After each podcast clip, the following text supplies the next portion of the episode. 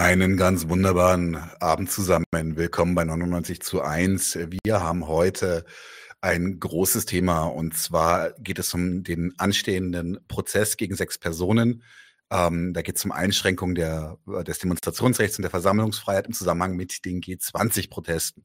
Da ist am 18.01. der erste Prozesstag. Und äh, das Ganze wird öffentlich stattfinden, das heißt, ihr könnt da auch hingehen. Es wird Kundgebungen vor Gericht geben und am 20.01. gibt es auch eine Demo in Hamburg, äh, zu der bundesweit mobilisiert wird, gibt auch Fahrgemeinschaften dahin. So, ähm, ich stelle mal ganz kurz, bevor ich die weiteren Infos gebe, äh, stelle ich mal ganz kurz unsere Gäste vor. Wir haben hier mittig sitzt Anna, die ist von der Kampagne, äh, die zu der Demo aufruft, Kampagne gemeinschaftlicher Widerstand.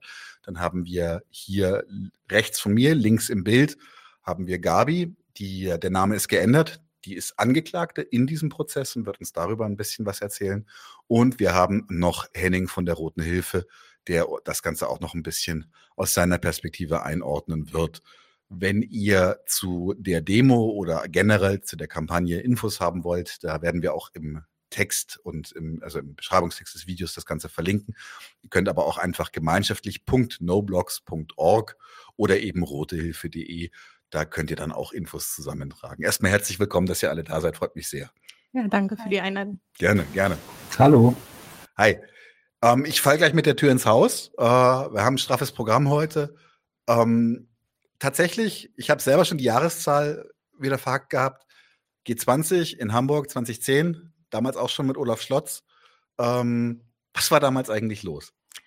Genau, also 2017. 2017. Das hast dich gerade versprochen. 20, 2010. Ja, genau. 2017, genau, so lange natürlich. ist noch nicht her, aber nee, nee. tatsächlich äh, sechseinhalb Jahre.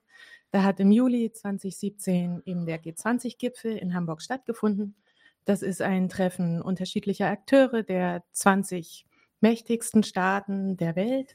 Dazu zählen unter anderem Deutschland, Frankreich, USA, Türkei, Russland, Saudi-Arabien und so weiter.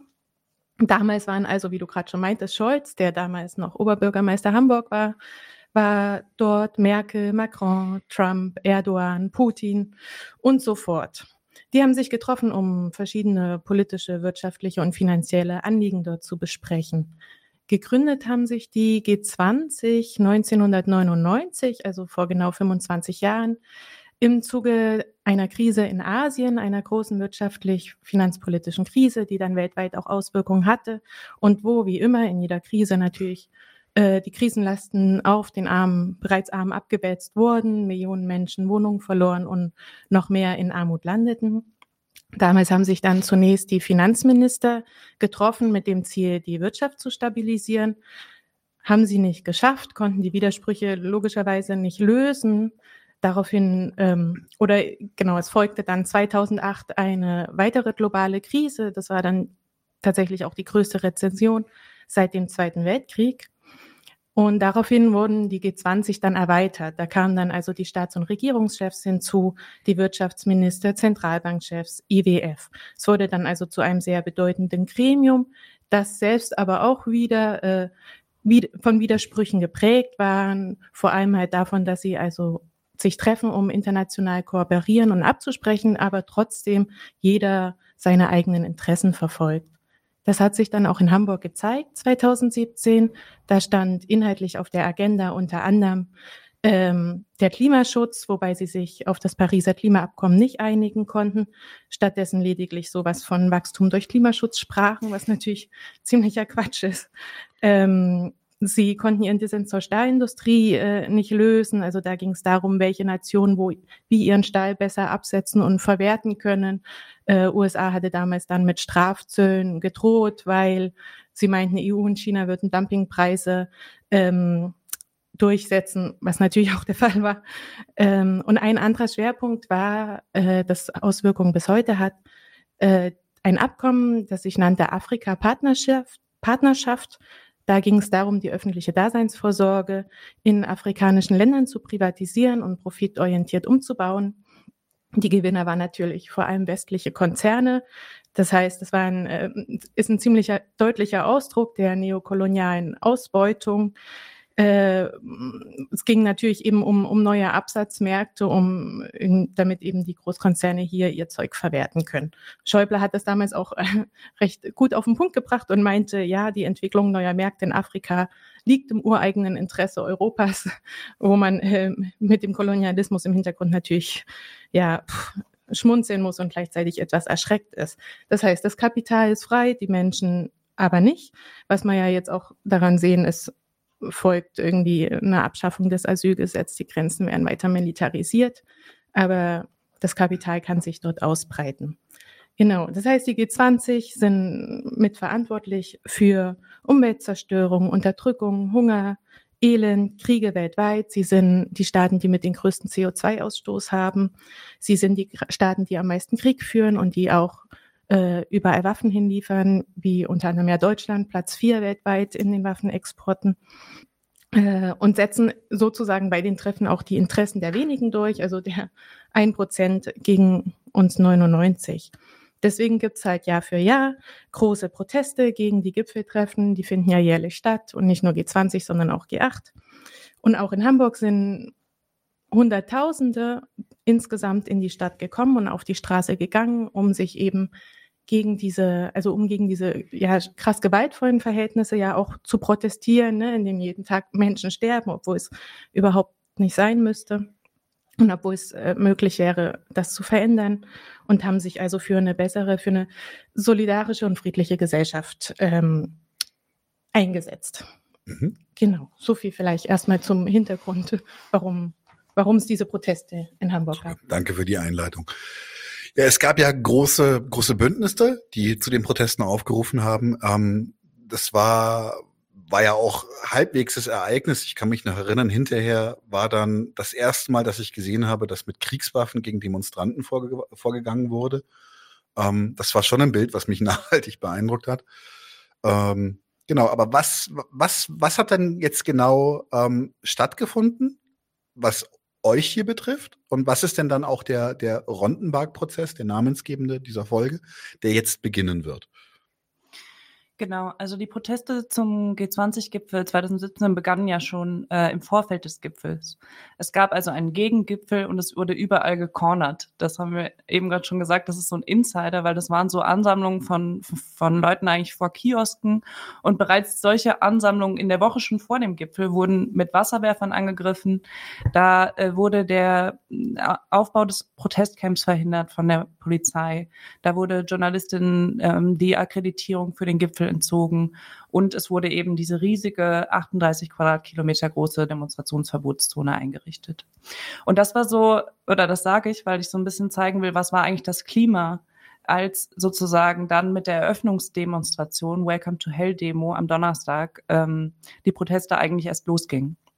Und mir ging es damals so, dass ich die Livestreams schon die ganze Woche beobachtet hatte und ähm, gesehen hatte, was also in Hamburg passiert und ich hatte total Schiss, weil wir wussten gar nicht, inwiefern wird sozusagen Versammlung, also wie, inwiefern werden Versammlungen überhaupt möglich sein.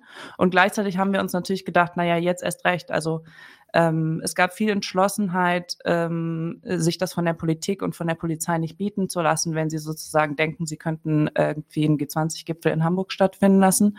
Und ähm, Gabi hat es gerade schon gesagt, also ähm, wenn da die Klimasünder, Ausbeuter und äh, Kriegstreiber der Welt zusammenkommen, dann können wir das nicht unkommentiert lassen. Und äh, die Demo am Donnerstag war richtig groß. Es gab vielfältige Blogs und äh, leider konnten wir schon da gar nicht erst loslaufen, weil ähm, die Polizei innerhalb von kürzester Zeit einen massiven Angriff auf die Demonstration gestartet hat. Das, äh, die Leute sind sozusagen geflohen ähm, also die Demonstranten sind geflohen und es war wirklich gefährlich, ähm, weil Leute diese Mauer, die da am Hamburger Hafen ist, vielleicht kennen das manche, äh, hochklettern mussten, um nicht sozusagen in der Menge ähm, zerquetscht zu werden und ähm, währenddessen eben massiv mit Pfefferspray angegriffen wurden. Das war sozusagen der Auftakt. Und ich komme gleich noch, wenn es um die Rondenberg-Demonstration geht, ähm, zu ähm, den Blockaden. Aber ich will auch noch was Positives sagen. Und zwar ähm, gab es am Samstag so eine Großdemonstration äh, mit 70.000 Menschen. Und das fand ich einfach Ähm, damals total beeindruckend, ähm, weil es 70.000 Menschen waren, die für eine schönere und eine bessere Welt auf die Straße gegangen sind. Es waren 70.000 Antikapitalistinnen und das hat mich total berührt, so viele Menschen zu sehen, die, sage ich mal, auf unserer Seite sind. Und ich glaube, das sieht man auch nicht so oft. Und das war ein gutes Gefühl, vor allem nachdem wir halt eigentlich, äh, naja, letztlich die ganze Woche schon sehr viel Polizeigewalt erlebt und gesehen hatten. Genau zurück dazu, zurück zu den Blockaden, die am Freitag, den 7. Juli 2017 ähm, stattfanden. Da waren bereits früh morgens Tausende von Aktivistinnen unterwegs, um zu demonstrieren und um eben die Zufahrtswege der Teilnehmerinnen ähm, des Gipfels zu blockieren. Und eben auch vom Protestcamp in Hamburg-Altona, was dann letztlich doch stattfinden konnte, äh, starteten verschiedene Demonstrationszüge. Und einer davon ging durch das Industriegebiet, nämlich in der Straße am Rondenberg, wo er dann von der Polizei brutal zerschlagen wurde. Einige Einschätzungen hinsichtlich dieser Polizeitaktik haben da von einer Falle gesprochen, die sozusagen von beiden, beiden Seiten zugeschnappt ist. Und ähm, das heißt, die Polizei griff diese Demonstration äh, ohne Vorwarnung von beiden Seiten mit einer Spezialeinheit und zwei Wasserwerfern an und knüppelte die Demonstrierenden nieder. Dazu gibt es zahlreiche Videos, wo man sich das angucken kann. Und ähm, im, in dem Versuch, sich vor diesen schlagenden Polizisten in Sicherheit zu bringen, klettern dann einige Demonstranten über einen Zaun und stürzen anschließend äh, mehrere Meter in die Tiefe. 14 Menschen mussten mit, dann mit Rettungswegen ins Krankenhaus gebracht werden, also durch den Angriff der Polizei und diese Flucht, die dann auch teilweise äh, zu gefährlich wurde. Und elf Aktivistinnen wurden dabei eben schwer verletzt. Es kam zu offenen Knochenbrüchen, Platzwunden, es gab einen angebrochenen Wirbel äh, und manche tragen eben heute noch diese Schäden mit sich. Ähm, und insgesamt wurden bei dieser Aktion 59 Aktivistinnen festgenommen. Ähm, der Polizeieinsatz äh, am Rondenberg ist deswegen auch immer wieder beispielhaft genommen worden für die Polizeigewalt, die eben ja an allen möglichen Stellen bei G20, bei dem G20-Gipfel stattgefunden hat. Und zuständig für diesen Einsatz war eben diese Beweis, wie heißt das immer, Beweissicherungs- und Festnahmeeinheit der Poli Bundespolizei Blumberg. Und diese Einheit ist eben besonders berüchtigt dafür, dass sie eben auch besonders brutal sind. Und trotz dieses Einsatzes, der so, äh, sage ich mal, eindrückliche Ergebnisse produziert, dass äh, kein Beamter zu Schaden kommt, aber eben äh, es 14 Schwerverletzte unter den Demonstranten und weitere Verletzte gibt, äh, strebt keiner dieser Beamten bis heute vor Gericht. Äh, stattdessen wurden ja kürzlich erst die letzten Prozesse gegen äh, Polizisten im äh, äh, im, rund um den G20-Gipfel eingestellt. Und das heißt also, die Täter bleiben eigentlich straffrei und angeklagt werden stattdessen jetzt äh, Demonstrierende wie Gabi, die halt neben mir sitzt. Ganz kurzer, ganz kurzer Hinweis von meiner Seite. Ich kann mich noch erinnern, ähm, korrigiert mich, wenn ich da äh, daneben liege, aber ich kann mich noch erinnern, es gab am nächsten Tag oder an, an dem, auf das Wochenende folgen, es waren ja mehrere Tage, da gab es auch eine groß angelegte Medienkampagne gegen die Demonstranten dass dort angeblich mit Eisensperren, Speeren, nicht Sperren, Eisensperren, Betonplatten etc. und äh, gezielten Fallen für die Polizisten gearbeitet wurde. Das Interessante war, ist, dass all, wirklich alles, ausnahmslos alles sich als Lüge herausgestellt hat und dann auch sehr kleinlaut äh, auf Seite drei der Zeitung zurückgenommen werden musste, nach, während die, die, die Lügen vorher auf der Titelseite waren. Ähm, spannendes Ding. War für mich damals auch eine, eine ziemliche Zäsur in meinem Hirn, dieses, diese, also dieser Ablauf von G20. Das war schon beinhart. Naja, es gab ja dann auch äh, relativ schnell Gerichtsverfahren. Es gibt ja bereits ähm, mehrere Gerichtsverfahren gegen Personen, die damals an der, an der Straße am Rondenberg festgenommen wurden. Das erste fanden, die ersten fanden gleich nach dem Gipfel statt. Zum Beispiel gegen Fabio V., ein 18-Jähriger ähm, aus Italien. Genau. Ähm, der ist nach fünf Monaten erst aus der U-Haft entlassen worden. Was wurde ihm beziehungsweise euch eigentlich konkret vorgeworfen? Warte mal, jetzt gehen wir mal auf Henning. Der ist da unser Antwortgeber. Ja, könnt ihr mich gut hören? Hallo zusammen. Hi. Nochmal äh, vielen Dank für die Einladung. Ich äh, vertrete heute hier die Rote Hilfe. Für die, die uns nicht kennen, wir sind die bundesweite strömungsübergreifende linke Solidaritäts- und Schutzorganisation und wir unterstützen von Repressionen Betroffene bei linken Protesten. Ähm, das Verfahren gegen Fabio damals war äh, tatsächlich sehr äh, exemplarisch. Ne? Das war ja ein junger Aktivist aus Italien, der hat fünf Monate in der U-Haft gesessen und äh, dem wurden ja äh, schwerste Straftaten, äh, Landfriedensbruch, versuchte schwere Körperverletzungen etc., tätliche Angriffe auf Verstreckungsbeamte vorgeworfen. Äh, das hätte Jahre Gefängnis bedeutet. Und äh, das wurde aber niedergeschlagen. Also es hat sich ja dann hinterher herausgestellt, dass es alles irgendwie in sich zusammengebrochen ist. Ihm wurden ja sogar schädliche Neigungen ähm, von der Justiz äh, bescheinigt. Das ist so ein alter Nazi-Paragraph, der es dann äh, wieder in die BRD-Justiz geschafft hat. Und äh, ja, der wurde dann aus der Urhaft entlassen und das Verfahren wurde ja mittlerweile auch eingestellt. Ich glaube, dass, äh, was wir daran sehen können, ist, dass das, was Fabio da auch vor Gericht gemacht hat, unter schwersten Bedingungen, obwohl er ein äh, sehr junger Aktivist ist, war eine konsequente Aussageverweigerung, sich nicht zu den Vorwürfen einzulassen, nicht zu kooperieren mit den, äh, mit den Repressionsbehörden und dann eben auch eine politische Prozessführung äh, tatsächlich zu machen, äh, dann eine politische Erklärung auch äh, vorzutragen und da eben auch in direkte Konfrontation mit der Klassenjustiz zu gehen, die ja ein ganz starkes Verfolgungsinteresse hat. Dazu kommen wir später noch. Denn äh, ich glaube, dass das auch ein wichtiger Punkt ist, der sich jetzt auch durch die heutige Diskussion ziehen wird, dass es ja darum geht, dass dieses Verfahren auch exemplarisch durchgeführt wird, um Versammlungen linker Aktivistinnen äh, auch perspektivisch zu erschweren äh, bis hin zu verunmöglichen. Mhm. Das war das Verfahren von Fabio war aber jetzt nicht das. Ähm, ich höre mich gerade doppelt. Henning, kannst du dich muten? Ich hm, Dankeschön. Ähm, äh, das Verfahren von Fabio war aber nicht das, wo man Videos ausgewertet hat und dann festgestellt hat, also wenn das die gleiche Person sein soll, dann hätte sie zwischendurch zum Friseur gehen müssen. Da gab es doch auch einen oder einen Fall, an den ich mich erinnern kann. Wo es aber tatsächlich, nee, aber da kam es zu einer Verurteilung. Das war ein anderer Prozess dann. Genau. Ähm, wie ging es denn nach Fabios Verfahren eigentlich weiter?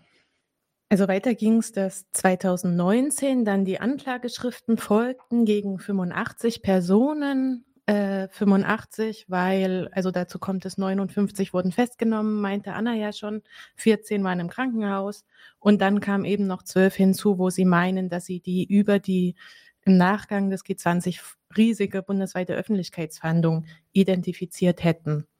Genau. Und darauf folgte dann der erste oder der nächste Prozess, der begann im Dezember 2020 gegen fünf äh, Personen, die damals, das waren die jüngsten, die waren damals noch unter 18 Jahre äh, im Juli 2017.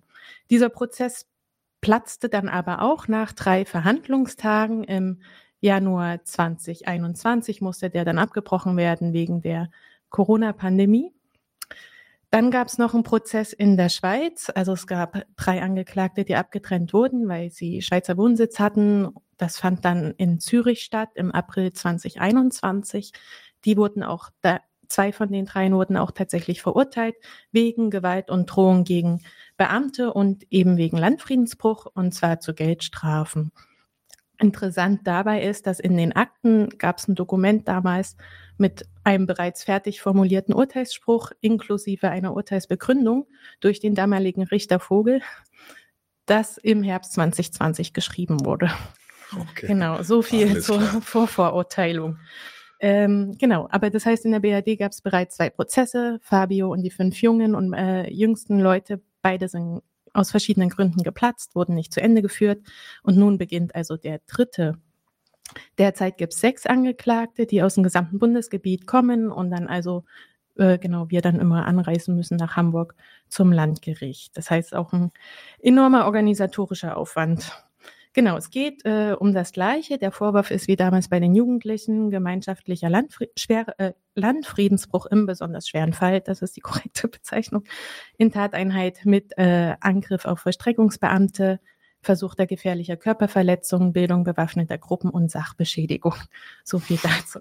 Genau, das Strafmaß äh, meinte Henning ja vorhin schon, das ist eben bei schweren Landfriedensbruch Mindestmaß ist sechs Monate ohne Bewährung, Maximum zehn Jahre. Äh, interessant dabei ist, das ist Paragraph 125a des Strafgesetzbuches, dass da eigentlich explizit drinne steht, man muss irgendwie eine Waffe bei sich geführt haben, Gewalt angewendet haben mit der Gefahr von Todesfolge und so weiter. Und äh, das Entscheidende in, dem, in den Fällen ist eben auch, in, also in den vergangenen, dass keine individuelle Tat zur Last gelegt wird. Also genau das, was da drinnen steht, wird eben nicht vorgeworfen, sondern es heißt, es wird allein die Anwesenheit ähm, wird, wird vorgeworfen, dass, äh, dass eben bei dieser dort vor Ort gewesen zu sein. Genau, das heißt, es geht um, um eine Kollektivschuld, kollektiv verurteilt zu werden, dass aus einer Menge heraus Gewalt, Straftaten Straftaten begangen worden sind und eben alle dafür verantwortlich gemacht werden können. Und das Interessante dabei wiederum ist, dass der Bundesgerichtshof eigentlich des Öfteren schon äh, explizit darauf hingewiesen hat, dass die bloße Anwesenheit in einer sogenannten gewalttätigen Menge nicht für eine Verurteilung von Landfriedensbruch ausreicht, dann 2017 allerdings ähm, das nochmal ein bisschen geändert hat und meinte, okay, also das ostentative Mitmarschieren, nennen sie es, kann durchaus als, ja, ich muss auch erstmal gucken, was heißt denn ostentativ? also so ein bewusstes Auftreten, das Mitmarschieren, ähm, kann als Landfriedensbruch bestraft werden. Das nennt sich auch das sogenannte Hooligan-Urteil. Da ging es also um Hooligan-Gruppen, die sich verabredet haben, um sich zu kloppen. Und da kann tatsächlich also ohne dass man was gemacht hat. Und, und selbst wenn man sich dann entfernt, kann man verurteilt werden. Genau, das hat der BGH damals äh, festgestellt und meinte aber ganz explizit, das kann nicht auf politische Versammlungen angewendet werden, weil ja sonst äh, das Demonstrationsrecht nicht bewahrt ist. Also Artikel 8. Man muss also schon weiterhin auf eine Demo gehen können, ohne Bedenken haben zu müssen, dass man vielleicht äh, verurteilt wird, wenn aus dieser Demo heraus es zu irgendwelchen Straftaten kommt. Genau, und was sie damit, also was damit anvisiert wird, ist ähm, eine Reform des Landfriedensbruchsparagraphen. Der wurde 1970 ähm, geändert. Bis 1970 war tatsächlich die bloße Anwesenheit in einer unfriedlichen Versammlung strafbar. Dieses Gesetz geht übrigens äh, auf die Kaiserzeit zurück. Ähm, und 1970 wurde das dann aber ausdrücklich abgeschafft. Also da wurde dann explizit gesagt, es muss konkret selbst irgendwie Hand angelegt werden. Man muss selber irgendeine Straftat begangen haben. Das bedeutete damals eine, ähm, eine, Amnestie für tatsächlich 6000 Leute, die auch einen Landfriedensbruchparagraphen an der Backe hatten äh, und dann plötzlich alle freigesprochen waren. Genau, es folgte dann in den nächsten Jahren gab es immer mal wieder so Verschärfungsversuche von Paragraphen von so konservativer Seite aus. Ist teilweise, wurde da auch was verschärft, unter anderem der Begriff Waffe, dass halt ein gefährlicher Gegenstand ausreicht, nicht mehr nur direkt eine Waffe. War nicht, genau. war nicht Frischhaltefolie oder irgendwie sowas auch eine Sekundärbewaffnung? Kann sein, ich glaube, das steht jetzt nicht so explizit drin, aber diese, also es gab ja so explizite Gesetzesveränderungen, wo eben festgehalten wurde, okay, gefährliche, also Werkzeuge, die gefährlich werden könnten, gelten auch als Waffe. Und da gab es weitere, genau. Und dann wird natürlich sowas irgendwie nochmal angewendet oder entsprechend ausgelegt. Passivbewaffnungen. Genau. Passivbewaffnung, ah, ja. genau. Passivbewaffnung. Ja, Passivbewaffnung. Genau. Und genau, die Änderung vielleicht noch so viel dazu 1970, also diese Liberalisierung des Strafgesetzbuchs, äh, die kam, kam natürlich nicht von ungefähr. Da hatte ähm, Gabriele Heinecke mal, das war die Anwältin von Fabio, der eben damals den ersten Prozess hatte und fünf Monate in Haft saß, die meinte mal, naja, das ist eigentlich äh, hauptsächlich aufgrund äh, ähm, der Menschen auf der Straße geschehen, diese Liberalisierung, die damals in den 60ern ähm, ja, so aktiv waren, also aufgrund des außerparlamentarischen, der außerparlamentarischen Opposition. Genau. Ja, mhm. so viel, so viel dazu. Okay. Ähm, jetzt nochmal, aber dann doch nochmal in aller, in aller Klarheit, weil ja. wenn, wenn das BGH-Urteil nicht auf die Demo am Rondenberg angewandt werden kann, weil es ja eine politische Versammlung war, ähm, die Staatsanwaltschaft versucht es aber dann trotzdem, das auf euch anzuwenden. Wie, wie versucht sie das denn? Genau, also ähm, die Staatsanwaltschaft versucht quasi der äh, Demonstration am Rondenberg ihren politischen Charakter abzuerkennen. Also obwohl von Transparenten und Sprechchören berichtet wird. Und ähm, aus den anderen Verfahren wird deutlich, dass die Staatsanwaltschaft die Demo scheinbar als ähm, also selber als Teil der Proteste oder Teil der Proteste gegen G20 betrachtet, die auch am, ähm, also die halt eben blockieren wollten, wie ich das eben gerade sage. Und da äh, also erkennen wir auf jeden Fall schon den ersten Widerspruch. Ähm, in den vergangenen Prozessen wurde eben so argumentiert, also es gab diese Steinwürfe und ähm, und Pyro und deswegen sollen sozusagen alle Teilnehmerinnen verantwortlich sein. Und das wäre halt das, was neu ist, wo Gabi auch gerade gesagt hat, das wär, würde ähm, würde wäre halt sozusagen eine Gesetzesänderung durch die Hintertür, ähm, weil den äh, den Betroffenen sage ich immer von diesem Verfahren, weil letztlich das schon so lange angeht und so belastend ist, ähm, eigentlich gar nichts vorgeworfen wird. Also es geht äh, dabei gar nicht um Rondenberg, sondern es geht darum, ähm, dass zukünftig alle Leute, die sozusagen auf eine Demonstration gehen und da passiert irgendwas, das kann ich ja nicht wissen, ähm, potenziell bestraft werden könnten. Und das ist das Problem. Mhm. Könnt ihr das nochmal ein bisschen konkreter einordnen, warum es der, der Staatsanwaltschaft da, dabei geht, wenn ihr jetzt sagt, jeden Protest überhaupt einzuschränken? Ich glaube, vielleicht kann das Henning besser beantworten. Henning, ja, ich kann da gerne was zu sagen. Also äh, wir gehen, wir gehen äh, von der gleichen Analyse aus. Es geht darum, mit, äh, mit eben diesen Verfahren genau äh, dieses Rechtsverständnis durchzusetzen. Und die Gesellschaft ist ja in Bewegung, ja. Also es gibt äh, zum Kapitalismus natürlich verschiedene Widersprüche, die sich auch verschärfen. Viele Sachen werden gekürzt. Es stehen äh, Sozialproteste an. Ich hoffe, dass sie groß werden und eine linke Ausrichtung haben. Und da natürlich das Instrumentarium zu haben, alle Menschen potenziell bestrafen zu können, die sich an solchen Protesten beteiligen, das ist natürlich aus, äh, aus äh, Sicht der Repressionsbehörden und der Klassenjustiz und der herrschenden Politik natürlich ein Mittel, um diese Proteste auch zu begrenzen. Und äh, genau darum, äh, genau darum wehren wir uns dagegen. Wir verteidigen zum einen natürlich die politischen Grundrechte, die ja erkämpft sind. Das wurde gerade ja auch schon gesagt. Und zum anderen äh, verteidigen wir natürlich auch die Legitimität unserer linken Politik. Und äh, deswegen äh, sind wir als Rote Hilfe sehr solidarisch mit, mit den Angeklagten, die exemplarisch vor Gericht stehen.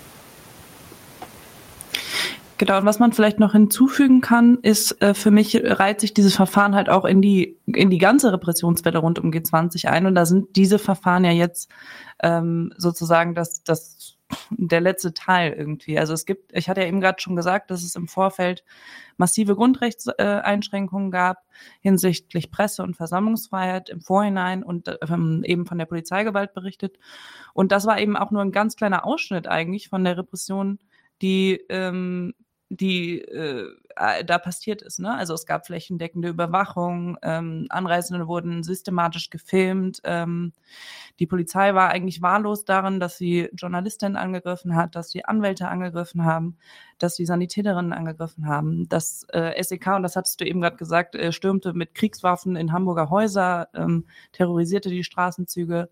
Es gab hunderte von Demonstrantinnen, die Tage, Wochen und Monate lang der Freiheit beraubt wurden. Also Fabio zum Beispiel ähm, also Leute, die oder auch andere Leute, die einen ausländischen Wohnsitz hatten und dann vermeintlich Fluchtgefahr hatten. Ähm, und zum Beispiel wurde auch ein Bus von der Jugendorganisation Die Falken aus NRW bei der Einreise, Anreise eigentlich zur Demo am Samstag, sind die einfach direkt in die Gesa gefahren worden. Und äh, genau, also das war total krass. Es gab Auswirkungen, die gingen auch über Hamburg hinaus. Also das Schengen-Abkommen wurde ausgesetzt. Ähm, es waren dann teilweise halt eben Grenzkontrollen, die natürlich vor allem für legalisierte Menschen ein Problem waren. Es gab einen Einsatz der Bundeswehr im Innern. Ähm, Im Hamburger Hafen wurde ein Kriegsschiff stationiert. Und das sind natürlich alles Sachen, also es sind so Beispiele, die ich einfach nenne, weil es ja Genossinnen, Mitstreiterinnen, Zuhörerinnen gibt, die damals nicht dabei waren. Und ich will so ein Bild zeichnen, um damit man sozusagen verständlich macht, warum das Vorgehen der, der, ähm, des Staats und der Polizei natürlich auch im Nachhinein gerechtfertigt werden musste. Und ähm, das passierte eben, oder das passiert immer noch durch drakonische Strafen äh, für auch kleinere Delikte. Und es passierte mit dieser massiven Schmutzkampagne in den Medien, ähm, wo einfach die Proteste teilweise äh, halt komplett durch den Dreck gezogen wurden und gar nicht stattgefunden hat, dass zum Beispiel 70.000 Leute bei dieser Demo waren. Das, ähm, das haben viele Leute überhaupt nicht mitbekommen. Und ähm, man sieht eben in der Art und Weise der Anklage schon sehr gut, also durch die ganze Repressionswelle durch, durch die ganzen Verfahren, die wir schon gemacht, die also die sozusagen im, im, im Nachklapp zu G20 stattgefunden haben, eine politische Motivation der Staatsanwaltschaft, ihre Sachen zu leg legitimieren. Und in diesem Rondenberg-Verfahren, das hatte Henning gerade gesagt, Gabi hat es gesagt, ich habe es gesagt, da geht es nochmal um mehr. Da geht es darum, dass die öffentliche Vorbereitung von Protesten im Nachhinein kriminalisiert werden soll. Und ähm, wir solidarisieren uns auch deshalb mit den Angeklagten, rufen dazu auf, weil wir in der Zukunft auch weiterhin antikapitalistisch aktiv sein wollen und auf die Straße gehen. Und ich würde ich würd das ganz gerne, äh, ich würde da ganz gerne aus unserer Sicht noch was ergänzen. Weil ich glaube, dass es wichtig ist, auch äh, zu sehen, was danach passiert ist. Ne? Also die massive Hetze ging ja auch in der Zeit nach den äh, Gipfelprotesten gegen die 20 weiter. Äh, da wurde äh, eine Medienkampagne gefahren, dass linke Zentren geschlossen werden wurden. Die, linke Medienplattform in die Media wurde verboten. Es gab Hausdurchsuchungen. Und vielleicht erinnern sich noch einige an die Öffentlichkeitsfahndung. Da wurde ja gegen äh, hunderte Genossinnen äh, per Bild auch äh, mhm. tatsächlich gefahndet. Und das hat, das macht ja auch was mit Menschen, ja. Und das hat ja auch was mit dem Alltag zu tun. Das soll Menschen isolieren. Äh, na, vielleicht sollen Menschen deswegen auch ihre Arbeit verlieren, etc. pp. Und es gab ja rund 3500 Ermittlungsverfahren, drei Jahre für einen Flaschenwurf, der nachweislich ja auch überhaupt keinen Schaden angerichtet hat. Ähm, ein, einer, äh, ein Genosse war nachweislich im Urlaub, ich glaube, der war in Tokio, ja, so, und wurde hinterher angeklagt und äh, auch da wieder auf Seite 3 hinterher, ach ja, doch nicht. Ja, so. Und, äh, also, ja, also das zeigt auch, wie abstrus und wie, wie immens da eben der Verfolgungswille war und ist. Und äh, die Hamburger Bürgerschaft der Linken hat ja damals auch eine Anfrage gemacht und hat gesagt, ja, dann zeigt doch mal, was ihr auf dem Zettel habt. Und das, was die Behörden damals da irgendwie präsentiert haben von schwersten Straftaten, Brandstiftung etc. pp, das ist ja wie ein Kartenhaus in sich zusammengebrochen. Ja, also mhm. das gehört ja. ja, das gehört ja mit zu der Erzählung äh, oder mit zu den Tatsachen. Da wollte natürlich dann hinterher, gab es keine äh, großartige Berichterstattung sondern äh, da wurde sich eben auf die weitere Repressionskampagne äh, konzentriert. Und das Positive, das kam aber gerade nochmal, äh, hatte, hatte eine Genossin ja schon gesagt, trotz dieser ganzen Maßnahmen haben Menschen sich nicht einschüchtern lassen und auch die Kampagne im Vorfeld hat ja eher mobilisieren gewirkt. Ne? Also es sind ja Zehntausende, Hunderttausende trotzdem nach Hamburg gefahren, haben demonstriert, haben ihren Protest gezeigt, haben ihre antikapitalistischen, ihre Antikriegsinhalte nach vorne gebracht und haben einfach gesagt, es ist im Endeffekt egal, was ihr tut. Protest findet immer ihren Weg und wir werden uns das auch nicht nehmen lassen. Und ich glaube, auch das ist ein Grund, warum jetzt im Nachhinein nochmal nachgekartet wird, äh, um sowas im Nachhinein eben dann auch zumindest eindämmen zu können. Und ich hoffe, dass diese Strategie schlichtweg auch über das Verfahren hinaus nicht aufgeht, sondern dass wir auch weiterhin auf die Straße gehen, solidarisch miteinander sind und äh, dieses gesamte Konstrukt und dieses Pilotverfahren äh, jetzt massiv äh, begleiten mit unserer Solidarität, sodass auch das zusammenbricht. Die Genossinnen natürlich nicht verurteilt werden und auch darüber hinaus andere Konstrukte, dass sie da direkt die Finger von lassen. Ja, also wir sind ja quasi das politische Gegengewicht. Das waren wir 2017 und das sind wir auch jetzt, auch angesichts der Proteste, die noch kommen werden. Und es ist gut, dass äh, wir in Hamburg waren. Ja, also wir haben damals versucht, Demos auch zu begleiten, Flyer zu verteilen für Aussageverweigerung, äh, wie verhalte ich mich auf Demonstrationen und so weiter und so fort. Und ich glaube, dass das trotz der massiven Gewalt gefruchtet hat, weil die äh, Proteste so vielfältig waren und äh, wirklich einen starken Ausdruck hatten und international auch ein gutes Zeichen gesendet haben. Gut, danke. Ähm, da kam eine Frage zum Kriegsschiff. Soll ich das kurz beantworten? Ähm, ja, ich äh, kann es kurz einblenden. Peter Smith oder Peter Smith fragt, es wurde ein Bundeswehrschiff nach Hamburg beordert. Äh, ergänzt dann, aber doch ne wegen G20. Was wollen die mit so einem Gerät denn schützen oder vor was den G20 schützen? Genau, also ich habe das heute nochmal äh, nachgelesen, weil ich mich das auch gefragt habe, wie das eigentlich genau war. Und ähm, dieses Kriegsschiff äh, wurde sozusagen unter dem Vorwand der Reparatur in ähm, den Hamburger Hafen gelegt, aber eigentlich mit der Idee sozusagen im Ernstfall ähm, die G20 evakuieren zu können. Und das hat man deswegen als Reparatur in den Hafen äh, gelegt, was dann später rauskam, weil man sozusagen den Bundeswehreinsatz im Innern und die Diskussion darum nicht ähm, öffentlich machen wollte. Genau, fand ich auch noch ganz interessant. Mhm. Da hat doch Schäuble ewig drum gerungen. Der wollte doch unbedingt die Möglichkeit, die Bundeswehr im Innern einzusetzen. Und das ist, ist damit aber, glaube ich, nicht weit gekommen. Es ist aber dann von hinten durch die Brust ins Auge eh so weit. Ja. So wie immer. Gut, danke dafür. Ähm, genau, lasst mal kurz weitermachen noch. Ähm, wie ist denn jetzt halt eben bei diesem äh, Rundenberg-Verfahren, wie ist der aktuelle Stand denn? Ähm, also der aktuelle Stand ist, dass äh, derzeit 25 Prozesstermine angesetzt sind für diese kommende Verhandlung. Äh, die reichen bis in den August, also es sind im Schnitt äh, zwei bis vier pro Monat. Es gibt äh, sechs Angeklagte, die also gerade stellvertretend für die 85 stehen, auf die das dann eben auch Auswirkungen hat, je nachdem, wie der ausgeht. Äh, der Prozess ist, äh, findet am Landgericht in Hamburg statt. Das ist auch interessant, weil ja eigentlich Prozesse erstmal am Amtsgericht losgehen. Das heißt, bei diesem Prozess wird direkt eine Instanz übersprungen, was heißt, dass uns eine Widerspruchsmöglichkeit genommen wird, und zwar die Berufung. Da bleibt uns also nur die Revision. Der mhm. Unterschied ist, dass man also eben nur einmal statt zweimal Widerspruch einlegen kann und bei der Revision kann man auch nicht das Verfahren neu aufrollen. Also da können nicht neue Beweisanträge gestellt werden, nochmal Zeugen äh, geladen werden, sondern da wird nur noch geguckt und das würde laut unseren Anwälten am beim BGH tatsächlich dann auch stattfinden, wird nur noch geguckt, ob irgendwie rein formal alles richtig gelaufen ist und das Recht äh, korrekt angewendet wird. Genau. Und der erste Prozesstag ist, wie du am Anfang ja schon meintest, nächste Woche Donnerstag am 18. Januar.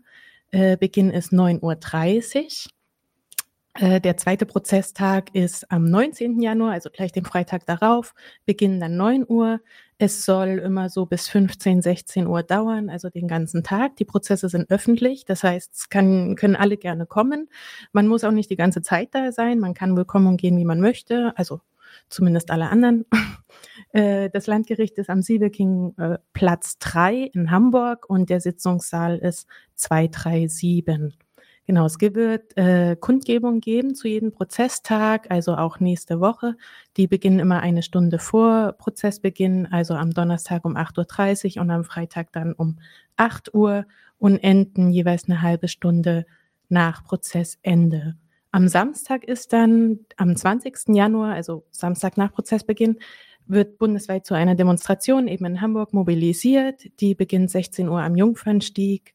Es gibt teilweise gemeinsame Anreisen, da gibt's äh, Informationen, mehr Informationen zu den, auch zu den Terminen eben unter gemeinschaftlich.noblogs.org oder bei der Roten Hilfe.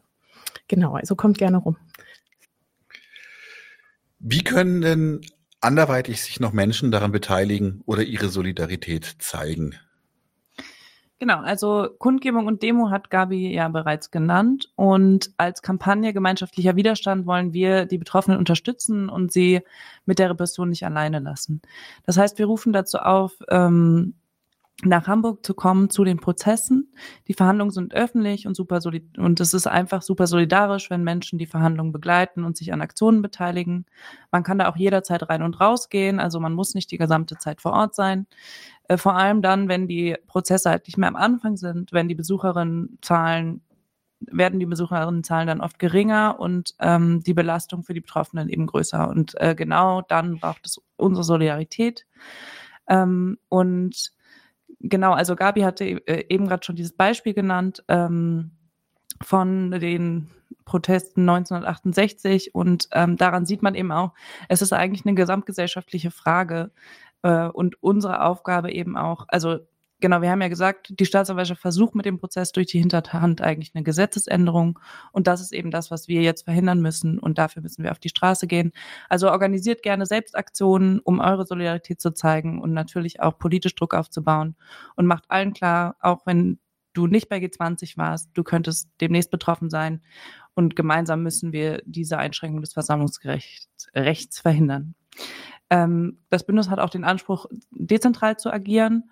Und ähm, deswegen, wenn ihr euch an der Soli-Arbeit beteiligen wollt, könnt ihr euch gerne auch per verschlüsselter Mail unter gemeinschaftlich at riseup.net melden. Sehr gut. Henning, magst du noch was ergänzen? Ja, sehr gerne. Also ich kann das natürlich äh, zu 100 Prozent äh, unterschreiben, äh, was die Genossin gerade gesagt hat. Äh, wir haben als Rote Hilfe, haben wir auch eine Sonderseite auf rotehilfe.de eingerichtet, wo wir äh, zur Solidarität aufrufen, wo Infos auch tatsächlich dann noch abrufbar sind. Und äh, ich hoffe, dass äh, viel darüber berichtet wird. Ich hoffe, dass äh, das von möglichst vielen Medienschaffenden aufge aufgegriffen wird und dass dieses Konstrukt und diese Erzählung, dass wir das einfach auseinandernehmen und dass wir massiv vor Ort sind, genauso wie es gerade schon gesagt wurde, dass das auch ein bisschen aufgeteilt wird, sodass die ganze Zeit auch äh, Strukturen, äh, solidarische Prozessbeobachterinnen vor Ort sind. Und wir müssen uns klar machen, wir verteidigen dort unsere politischen Grundrechte, äh, politische linke Inhalte. Äh, das ist unser aller Sache. Wir alle sind potenziell davon betroffen und die angeklagten Genossinnen stehen da exemplarisch für uns vor Gericht. Das sollten wir uns immer klar machen. Deswegen auch von mir unterstützt die Kampagne Gemeinschaftlicher Widerstand. Äh, wendet euch an uns äh, mit Fragen, auch wenn ihr von eigener Repression betroffen seid, aber auch wenn ihr euch aktiv einbringen wollt. Und natürlich bleibt der Roten Hilfe gewogen, damit wir auch weiterhin Ermittlungsausschüsse, die sich um Gefangene kümmern, äh, organisieren können, solidarische Anwältinnen vermitteln können, Öffentlichkeitsarbeit machen können, um äh, der äh, Propaganda der Herrschenden auch widersprechen zu können, auch während solcher Kampagnen. Da hat ja auch unsere Ortsgruppe vor Ort in Hamburg wirklich äh, eine bombastische Arbeit geleistet und andere Genossinnen, die da vor Ort waren, macht Veranstaltungen und Aktionen für äh, Aktivistinnen, die vielleicht nicht nach Hamburg fahren können, damit einfach klar wird, überall, wo sich Linke befinden, wir alle sind solidarisch und wir alle widersprechen diesem Prozess. Am Ende möchte ich noch sagen, vielen Dank für diejenigen, die zuhören, für eure Spenden in diesem und in anderen Kontexten. Das äh, erleichtert unsere Arbeit und ermöglicht es auch jetzt, äh, die Soli-Arbeit fortzuführen. Und weil äh, die Bewegung quasi die Soli-Arbeit trägt, deswegen können wir erfolgreich sein, wenn ihr euch alle beteiligt. Danke. Super. Dankeschön. Tatsächlich wären wir jetzt mit äh, allen Fragen auch schon durch. Ähm, und ich schaue gerade mal im Chat, da ist aber jetzt auch nichts Zusätzliches mehr gekommen. Insofern tatsächlich, bevor wir ähm, den Abschluss machen, dann einfach nochmal offene Frage an alle drei Gäste hier. Gibt es noch irgendwas Abschließendes, was ihr anmerken wollt zu der Sache?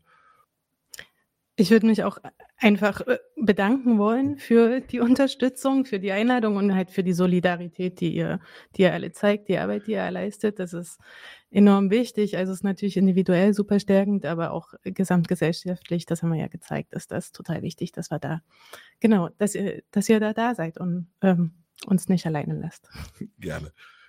Genau, vielleicht äh, Einzelne werden angeklagt, gemeint sind wir alle und das finde ich auch nochmal wichtig. Also, dass man solche Prozesse so politisch führen kann, wie wir diesen Prozess auch führen wollen, das liegt eben daran, dass die Angeklagten auch äh, das, da Bock drauf haben und das ist total gut.